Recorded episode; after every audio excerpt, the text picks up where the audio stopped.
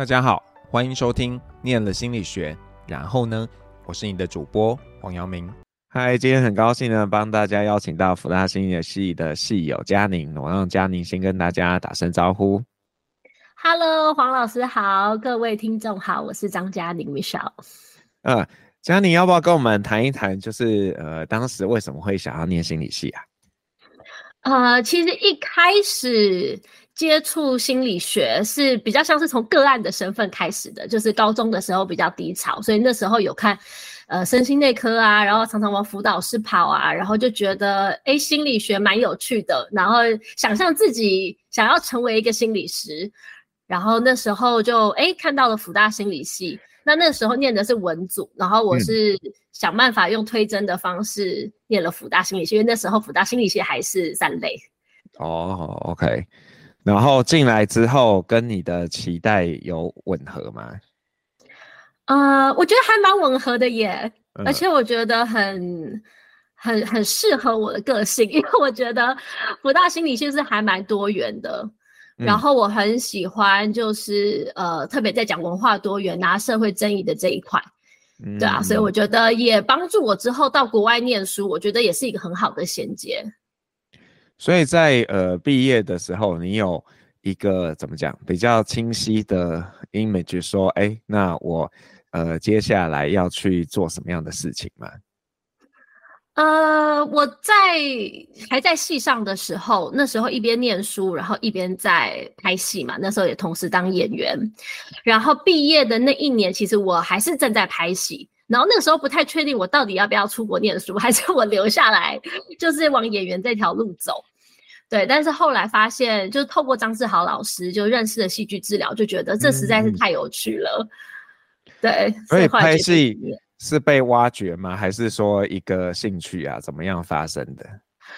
呃，拍戏是呃，好像是在国高中的时候有上过节目，那去上、嗯、呃综艺节目的时候是在路上被找去的，但是后来就陆续有一些公司有有接洽这样子，但是爸爸妈妈就觉得说啊，你上大学之后再说，但是也是 delay 到了大学，然后去做这件事，哦、但拍戏是好玩的。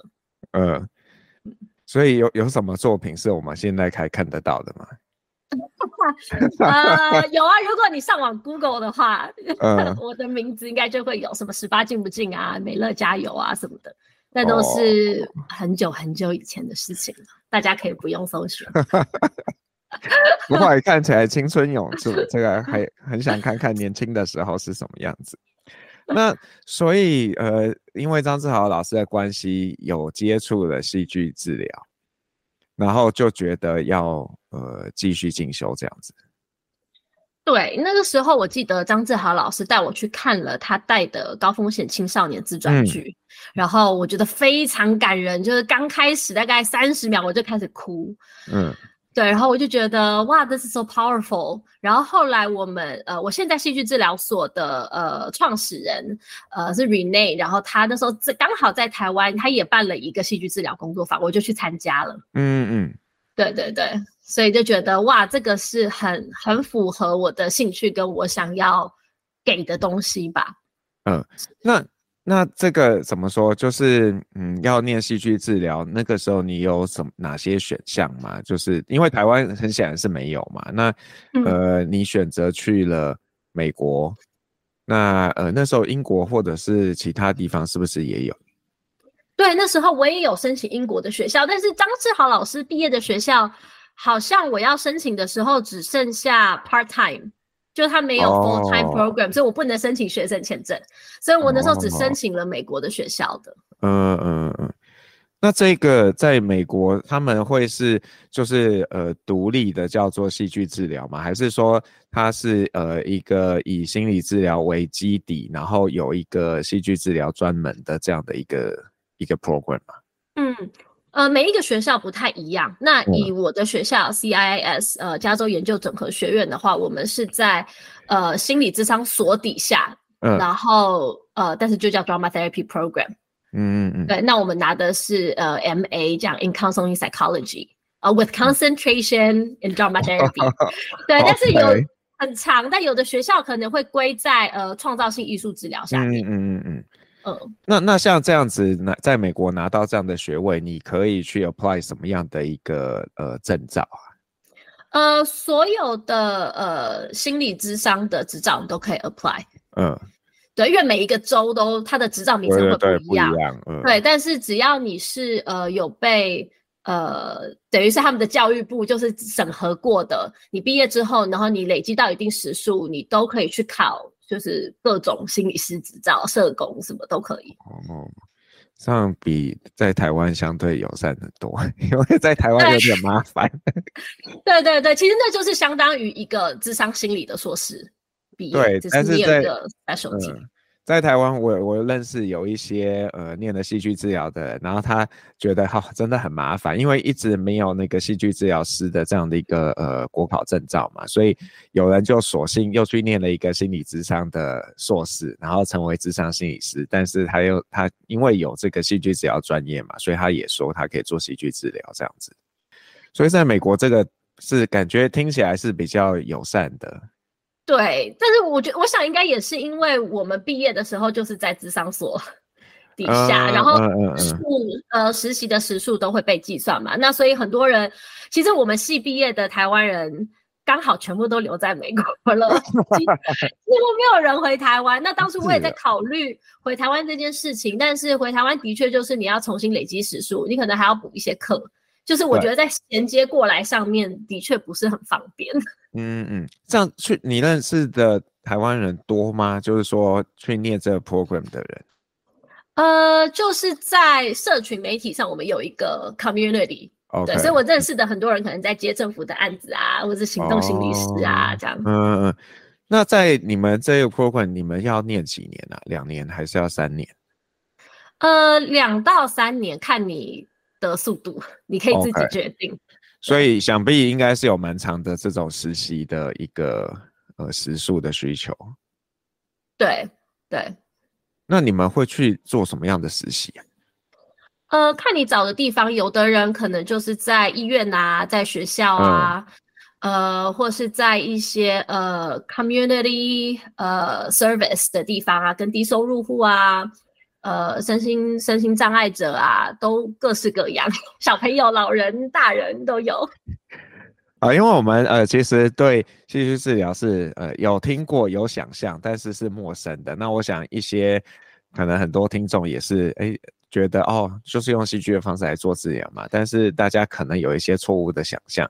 那可不可以呃邀请嘉宁帮我们花一点点时间来说一下？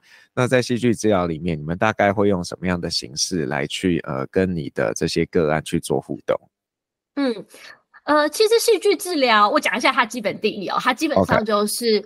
呃很很有意识的使用剧场。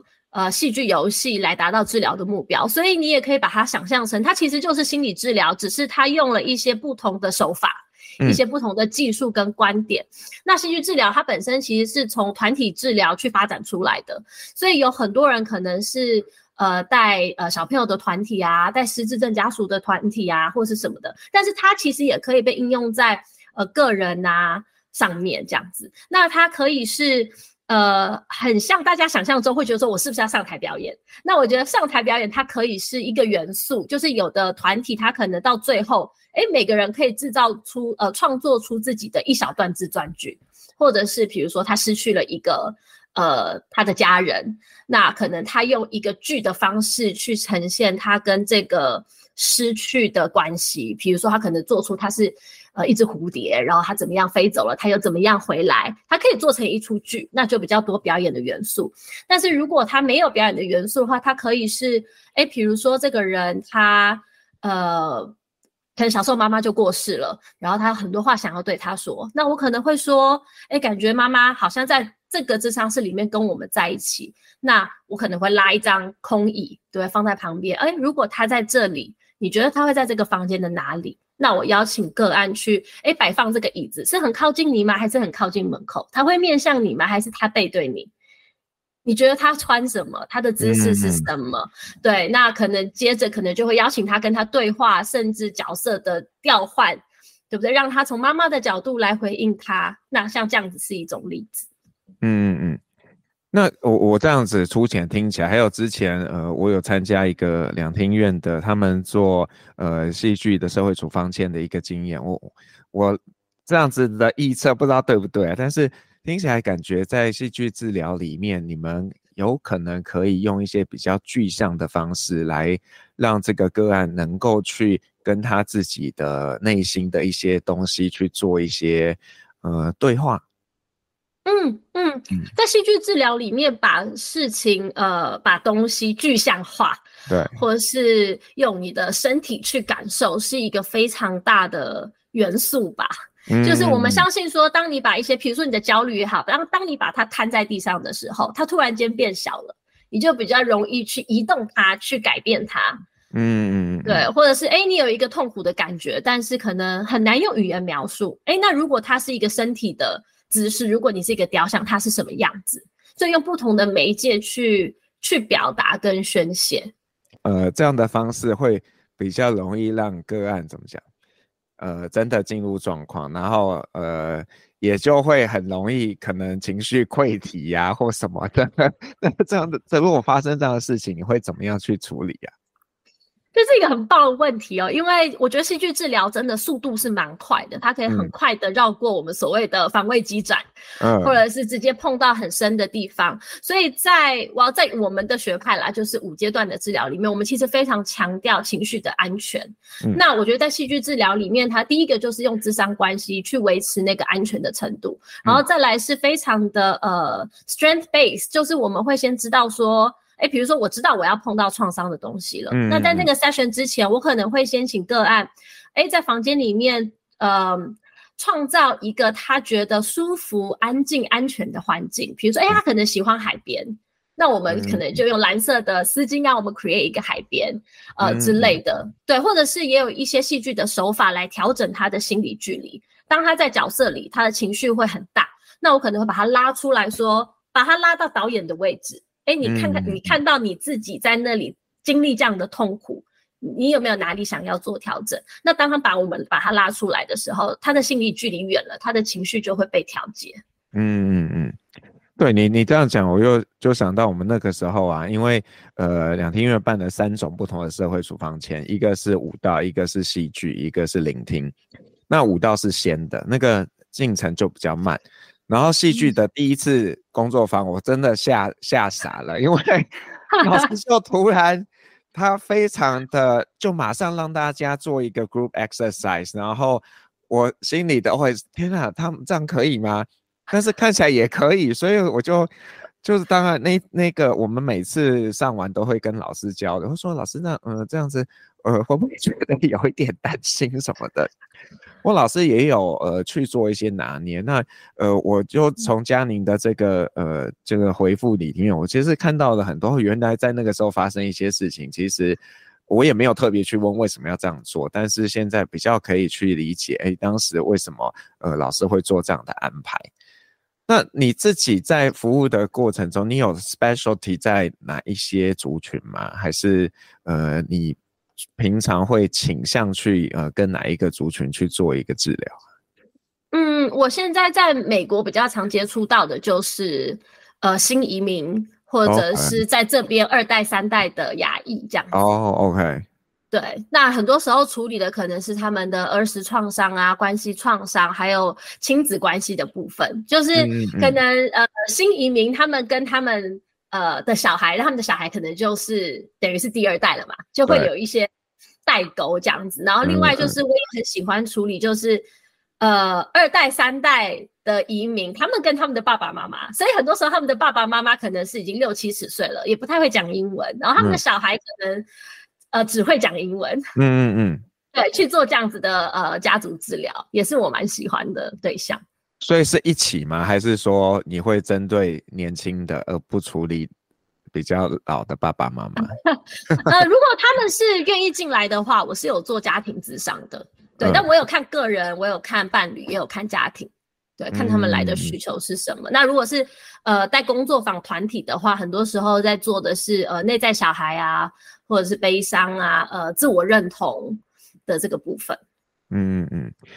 那有，因为我们刚好前几集有访了一个学妹，然后她是很喜欢呃站在舞台的感觉，所以后来啊、呃、去美国念了一个戏剧，就是念一个 undergrads 的一个戏剧。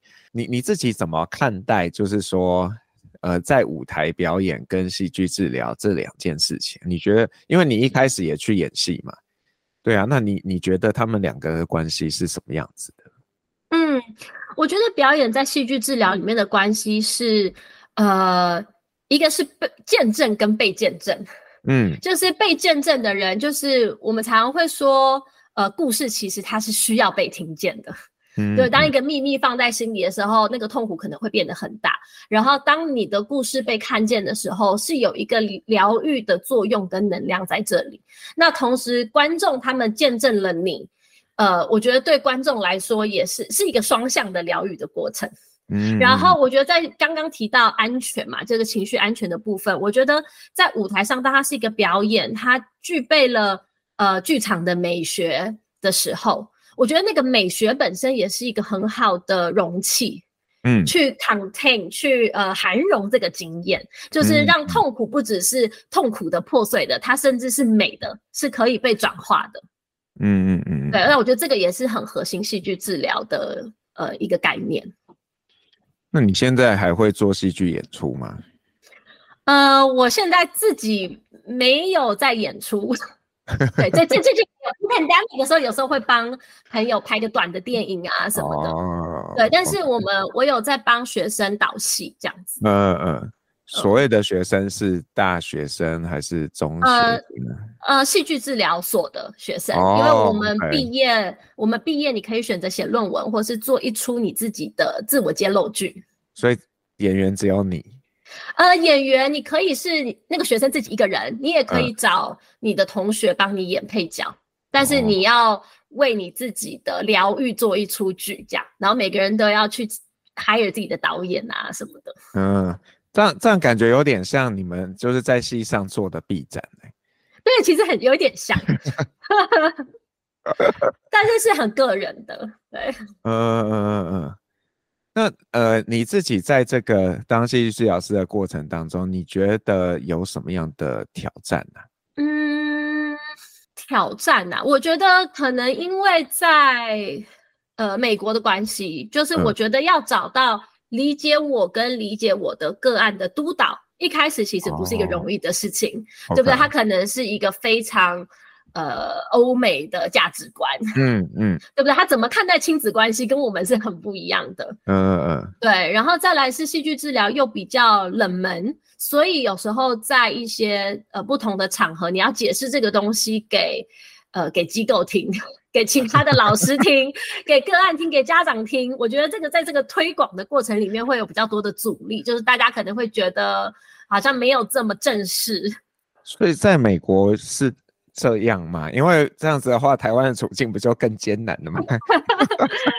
我觉得呃，我我待的地方，我觉得是大家比较呃 open minded。我在戏谷湾区嘛，Okay. 所以大家对于新的东西就比较能够接受。Uh, 但是我觉得我有在。其他的城市就是大家会比较保守，或者是遇到年纪、嗯、呃比较大，因为戏剧治疗其实没有很很久，就是大概是一九七零年代慢慢慢慢出来的。嗯，对，那所以比较呃非常非常资深的可能督导什么的，他们可能就呃不太能够理解，或者是接受，或者他也很难协助你，因为他没有那个经验。嗯嗯。哎，那这样子就是我，我其实也连带好奇，就是说，大家在呃，比方说这个个案，他要寻求一些心理咨商的协助的时候，有人会直接就说，哦，我我要去做戏剧治疗吗？还是说这种都是需要有什么样的呃，有人去转介他？所以我觉得你很像适合戏剧治疗，它会是一个什么样的过程呢？呃，在。嗯，其实都有哎、欸，都有。嗯、我的网站，我的个人网站上是没有特别强调戏剧治疗，嗯、但是有的，但是我会写说这是我的呃训练，然后在我的 approach 里面我会写。那有的人会主动问，他会说：“哎、嗯欸，我看到你写的戏剧治疗、创造性艺术，那是什么？”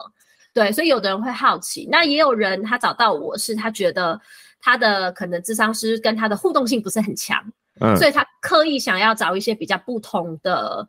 呃呃，modality 不同的方式，对，那我认识其他的戏剧治疗师，他们可能在网站上是很强调戏剧治疗的，那他们可能就会比较容易吸引到呃 artist，就是那种艺术家呀、啊，有戏剧背景的，或者是呃很专业的个案，就试过很多不同的取向，嗯、然后他觉得哎这个好有趣，对，其实都有。所以你自己在呃呃怎么讲宣传你自己的时候，你不会。直接挂上说，我就只做戏剧治疗。你比较是，我就是提供一个心理智商的服务，但是我也有戏剧治疗的一个专长，这样子。呃，对，我会两个都写。嗯，对，我会说我智商心理师，然后我也是戏剧治疗师。那在在疫情的时候，对你的影响会是大的吗？因为戏剧治疗，我比较难想象他要一个就是 video conferencing，然后这样去带你的个案。还是你你你实际上怎么操作啊？我蛮好奇的。对，其实疫情的时候就是全部转线上了嘛，然后我其实一直到现在都还是就是全线上，所以我觉得最大的差别就是，哦、其实真的有很多呃 intervention 是做不了的，因为你、嗯、你你就是只能看到他的上半身，然后很多个案可能会觉得在自己的房间里面站起来做一些事情是一个很奇怪的事，或是我也没有办法真的把东西拿给他，但是在家也有一些。不同的方法，我觉得也蛮有趣的。比如说，跟个案去探索一下他居住的空间。嗯嗯。比如说，有些个案他可能有会自自我伤害嘛，比如说他会割腕或什么的。哎，那我们可能就会说，哎，你通常在哪里做这些事情？那我们可能可以，哎，画一张画，可能是他的 strength，他的他的呃有有智很有智慧的部分，然后把那个画我们直接放在那个地方，或者是我有个案他在纸上画了一个他的。呃，内在批判的声音，他可能画了一个怪兽，然后我们怎么样？呃，先暂时把这个声音请出去，他就把它放在另外一个房间的衣橱里面，还是可以利用某种具象化的方式来实现。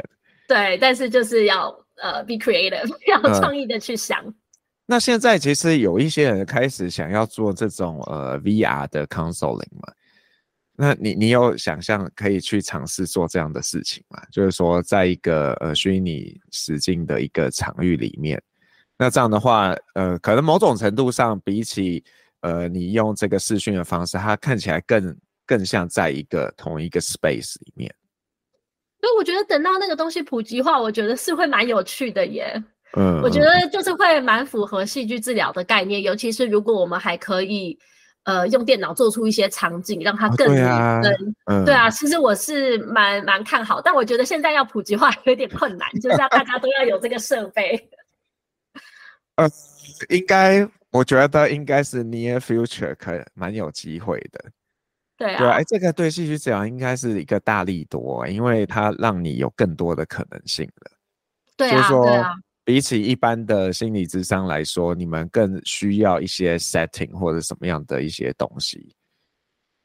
嗯、对，比如说有时候个案他可能讨论他做的一个梦，那我们如果在智商室里，我们真的就是会走到那个梦里。那如果有 VR 的话，我们甚至可以看到那个 东西，创造那个场景，我觉得也会蛮有趣的。嗯，没错。那那你自己有想象过，就是呃，对你的这个生涯规划来讲？还有什么是呃，你觉得你现在还没有做，但是你会想做的事情？呃，我想要做更多的培训吧，就是现在有在督导、嗯、呃一些比较新的戏剧治疗师，但是我希望这个部分可以做得更多，嗯、就是推广 推广这部分，毕竟一个人看的人有限。嗯嗯嗯嗯，对，所以我是想要做更多培训啊，做一些呃课程这样子。嗯，那。这个你，因为你现在如果是用视讯的话，你会有一些 client 是在台湾吗？或者在不是美国的地方？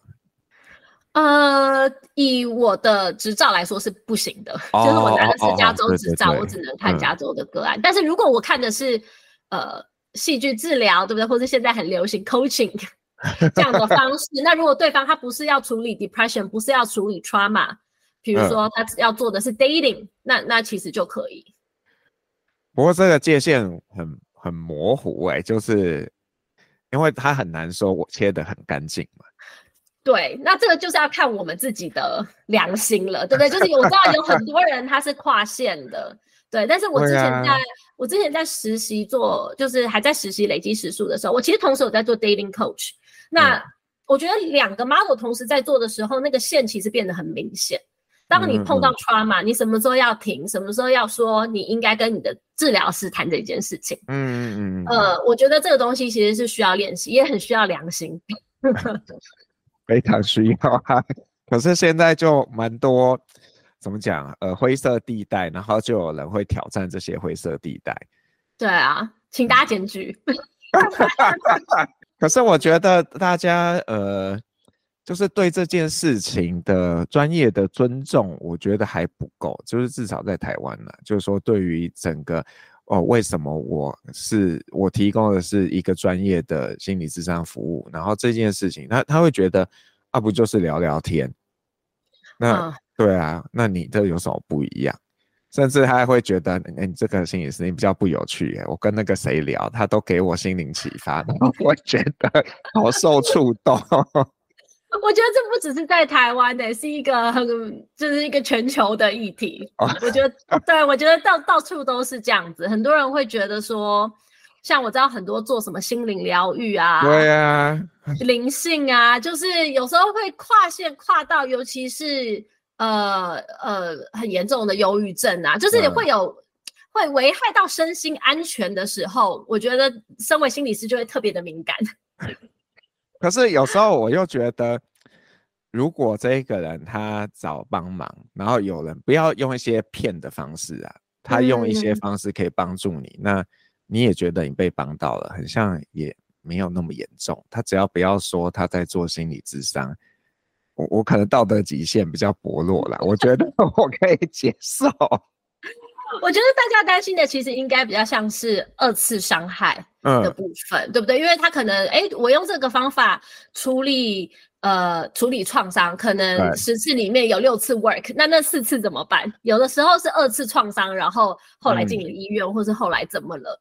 对，我觉得大家担心的是那个风险的部分。嗯、但是我觉得，如果他们觉得，哎，这是一个蛮高风险的，然后他们愿意跟另外的心理，呃，心理专业的人合作。那我觉得我们大家变成一个 team，那我觉得也很好。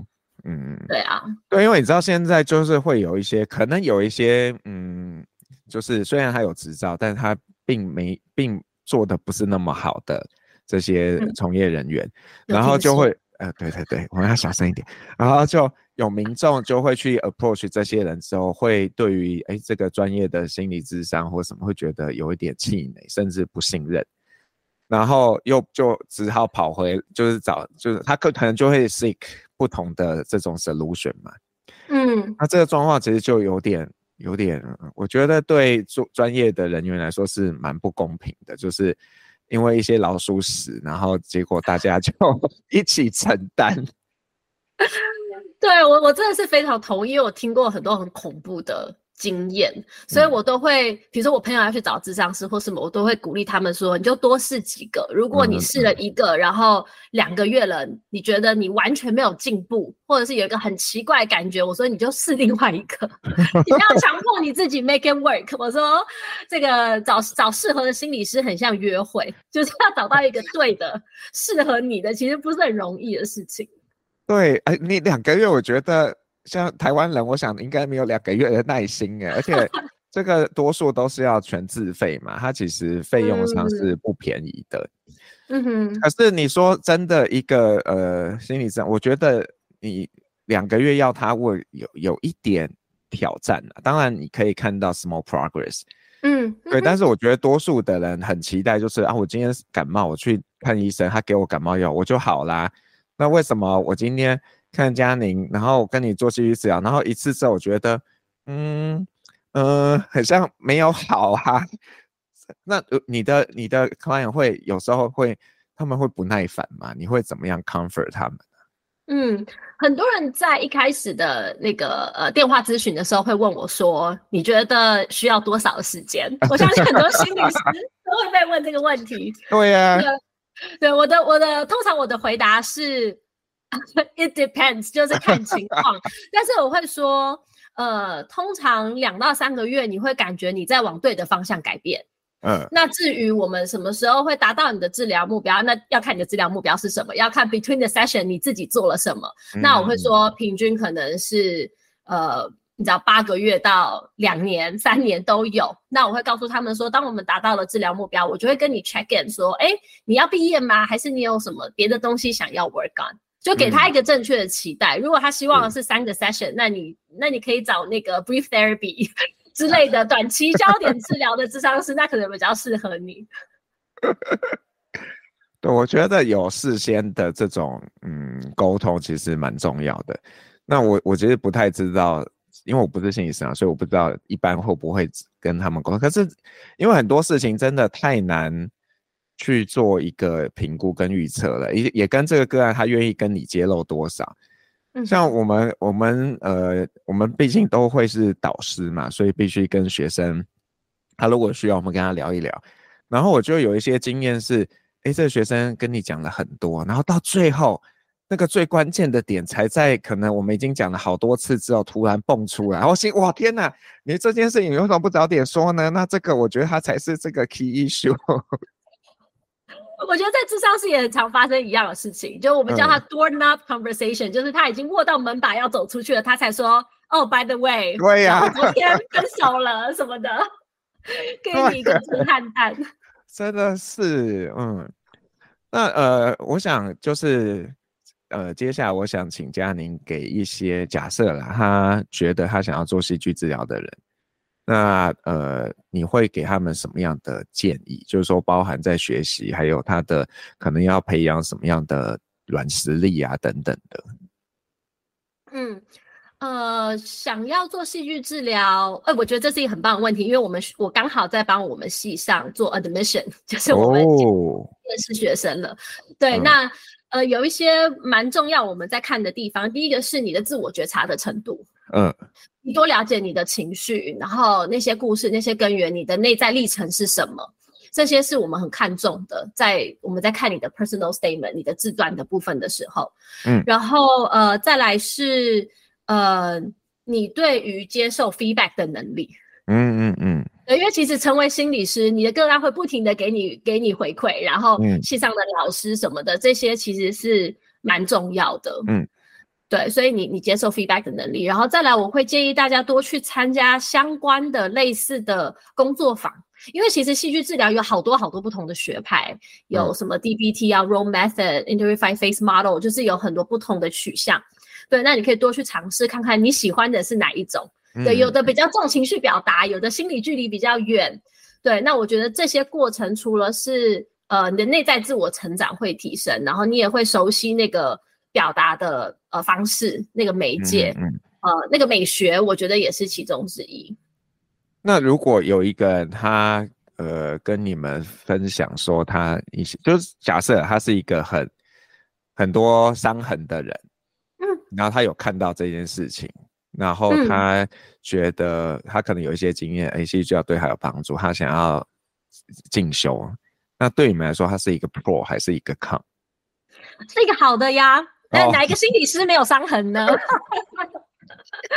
我觉得大部分的心理师，其实很多人都是有伤痕，然后走过来了之后。然后还想要往这个行业走嘛？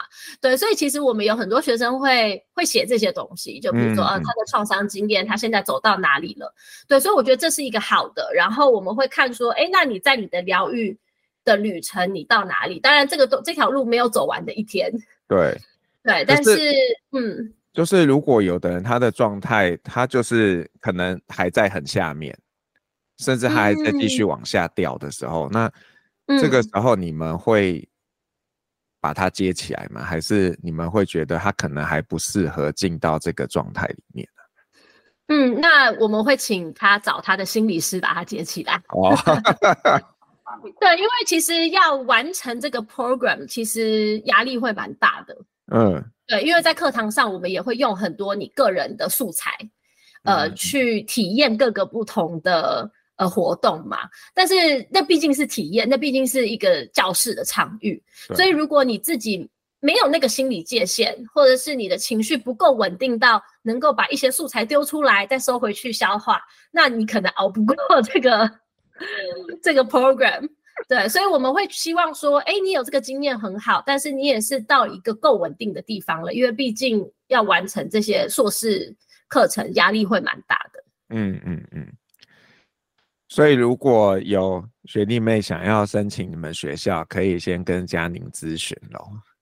可以呀、啊，可以呀、啊，那就太好了。嗯、其实我有呃，我们系上应该有学妹，后来也来当我的学妹。哦，OK，嗯，对啊，对啊，啊所以欢迎大家跟我联系。嗯、对，我们我们应该在一一三下学期可能会顺利开戏剧治疗的课。哦、然后，因为我们有找到一个呃，就是陈伟芳老师，然后他。他其实很忙，他的个案非常多，但是他觉得这个是那个 moment，他也想要多培养一些人。对啊，虽然我们之前也很想找找那个张志豪老师啊，但是他一直很忙，然后一直已读不回我们，我就觉得我一定要找机会把他抓住。他手上太多发展了。对啊，不过呃，就是。很高兴今天呃认识了嘉宁，然后未来如果有一些学弟妹有一些想象或者想讨论的事情，我可能就会 refer，所以你要不要跟学姐聊一聊？学姐可能给你给你一些 feedback 这样子。可以啊，可以啊，没问题。嗯，你这录音存档了，所以 有三不五时都会有人 email 我。哦，哎，这样很好。那呃就是。我不知道刚刚在过程中有没有什么东西，嘉宁可能在呃知道要来录这 podcast 的时候有想，诶，我我在节目上想说，但是刚刚没有机会说到的。嗯，哦，我看到你的访纲里面有写说，哦，比较是针对念心理学或在念心理学的有什么建议？对对，然后我写下来的是不需要急着决定你要去哪里。嗯嗯。对，就是我注意到，可能呃，台湾人我们会觉得说，好像我大学念了什么，我以后就会成为什么，那是一条既定的路。那我觉得第一个是，不管你念什么系，它不一定就是这样。那第二个是心理系非常的广嘛，就是有认知啊、人资啊、发展啊、智商啊。那就算你选了智商，智商也有好多不同的学派跟取向。那而且。就算你成为了咨商师之后，后面的学习又是永无止境的。对我觉得是要相信自己可以一直不停的成长跟转换，然后都是有希望，有不同的路的，就是相信那个过程。嗯，对，不用就是可以感受那个焦虑，但不要 被焦虑控制。我这很重要啊。对，这是我很常看到的。嗯嗯。非常谢谢佳宁。然后，如果你是 KKBOX 的用户呢，你接下来会听到佳宁要点给你的一首歌。那请佳宁跟我们说一下你要点什么歌，然后为什么？对，我想要点的是苏打绿的《下雨的夜晚》。